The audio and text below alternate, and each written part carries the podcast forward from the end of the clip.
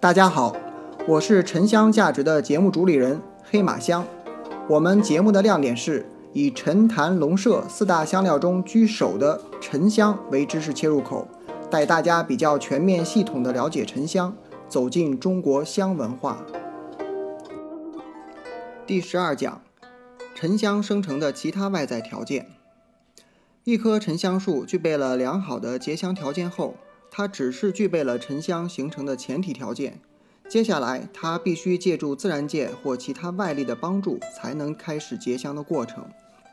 一棵成年沉香树受到诸如雷击、风沙侵伤、虫蚁噬咬、刀斧或动物伤害后，会形成各种各样的伤口，而这些伤口正是孕育沉香的诱因和温床。通常称这些伤口为结香口。但是，并非沉香树上的每个这样的伤口都可以最终结出沉香，而只有当这个结香口在短期内没有愈合，继而使得结香口周围的组织受到细菌感染而出现病变时，沉香树中的自体免疫系统才开始不断地分泌树脂，以抑制细菌生长，促进伤口愈合。当这些汁液不断分泌，其中的水分在逐渐挥发后，会在结香口周围慢慢凝固堆积，并。变异成一种膏状的油脂，随着这种油脂的不断增长，它会沿着沉香树的木纤维导管不断扩散蔓延，并在经过一个长时间复杂的纯化反应后，最终形成一种油脂和木质的混合物——沉香。沉香中的沉香油脂沉香醇是具有活性的，其特性会随着时间和所处环境的变化而不断变化。由此，沉香树伤口在成功结香以后，一般会产生以下几种情况：第一种，沉香油脂依附于沉香木内部结香，活香树会提供沉香香体不断生长、扩散的各种条件，如载体、营养等，因此寄存在沉香木体内的沉香油脂会不断生长，不断提高本身油脂质量。第二种，香体从沉香木上脱落。掉入泥水或土质环境中，此时由于缺少树体提供营养，香体不会再生长，并且会根据环境的变化而变化，如外形、颜色。一些油脂含量较少的沉香会因长时间处在这样的环境中而变质或风化，最终完全消失。但是，若脱落的香体本身含油脂比重达到一定的高度，有时候会在沉香本体外形成一层壳体。从而起到保护内部油脂的作用。第三种，香体所依附的沉香木虽然已死亡腐朽，但残留树体内的香体可能会随着时间和环境的变化，而在外观、内部结构和香味方面发生某些变化。一般而言，所附树体已经死亡的香体，其油脂密度、体积都不会再有生长，而香味本身也会依所处环境继续发生或好或坏的变化。欢迎喜欢沉香的朋友加我微信“黑马香”的全拼，或搜索公众号、视频号“眠香”，睡眠的眠，沉香的香。下面讲讲生香与熟香的区别。一般人们啊，刚刚踏入沉香领域，往往被生香、熟香、生结、熟结、生木、土沉、倒架等名称弄得一头雾水。其实这些名称都和沉香生成的条件和过程密切相关。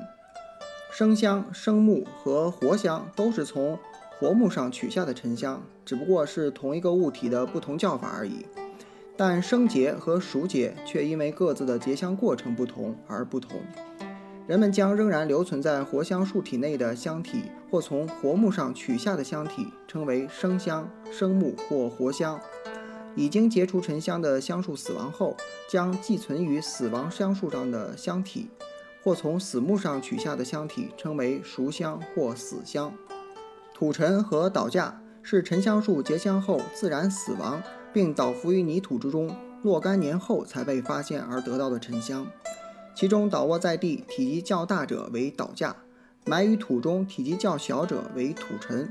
从结香过程和采香时机看，倒架和土沉都属于熟香的过程。生香和熟香在纯度、品质、香味儿和外观上是有所区别的。一般情况下，熟香比生香的发育和成香时间更长，且熟化程度更高，因此纯度也就更高，香味儿也就更加浓郁。但熟香也有少量由于所受环境影响出现品质退化的现象，所以并不是所有熟香的品质都优于生香。生香和熟香在气味上有着比较明显的区别。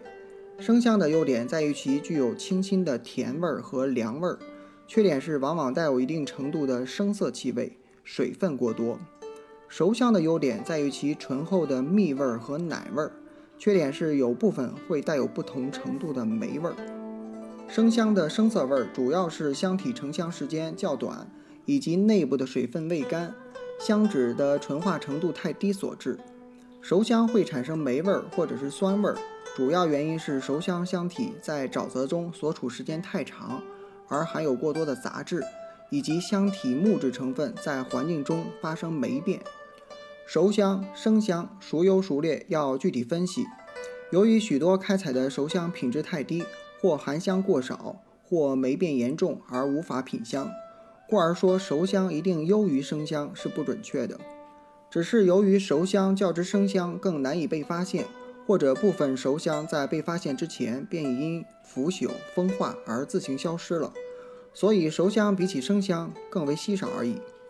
生香和熟香在外观上是存在明显差别的。从外观上看，生香由于油脂沿着活沉香树的木纤维导管扩散生长，所以其油脂线比较明显，木质成分比较突出。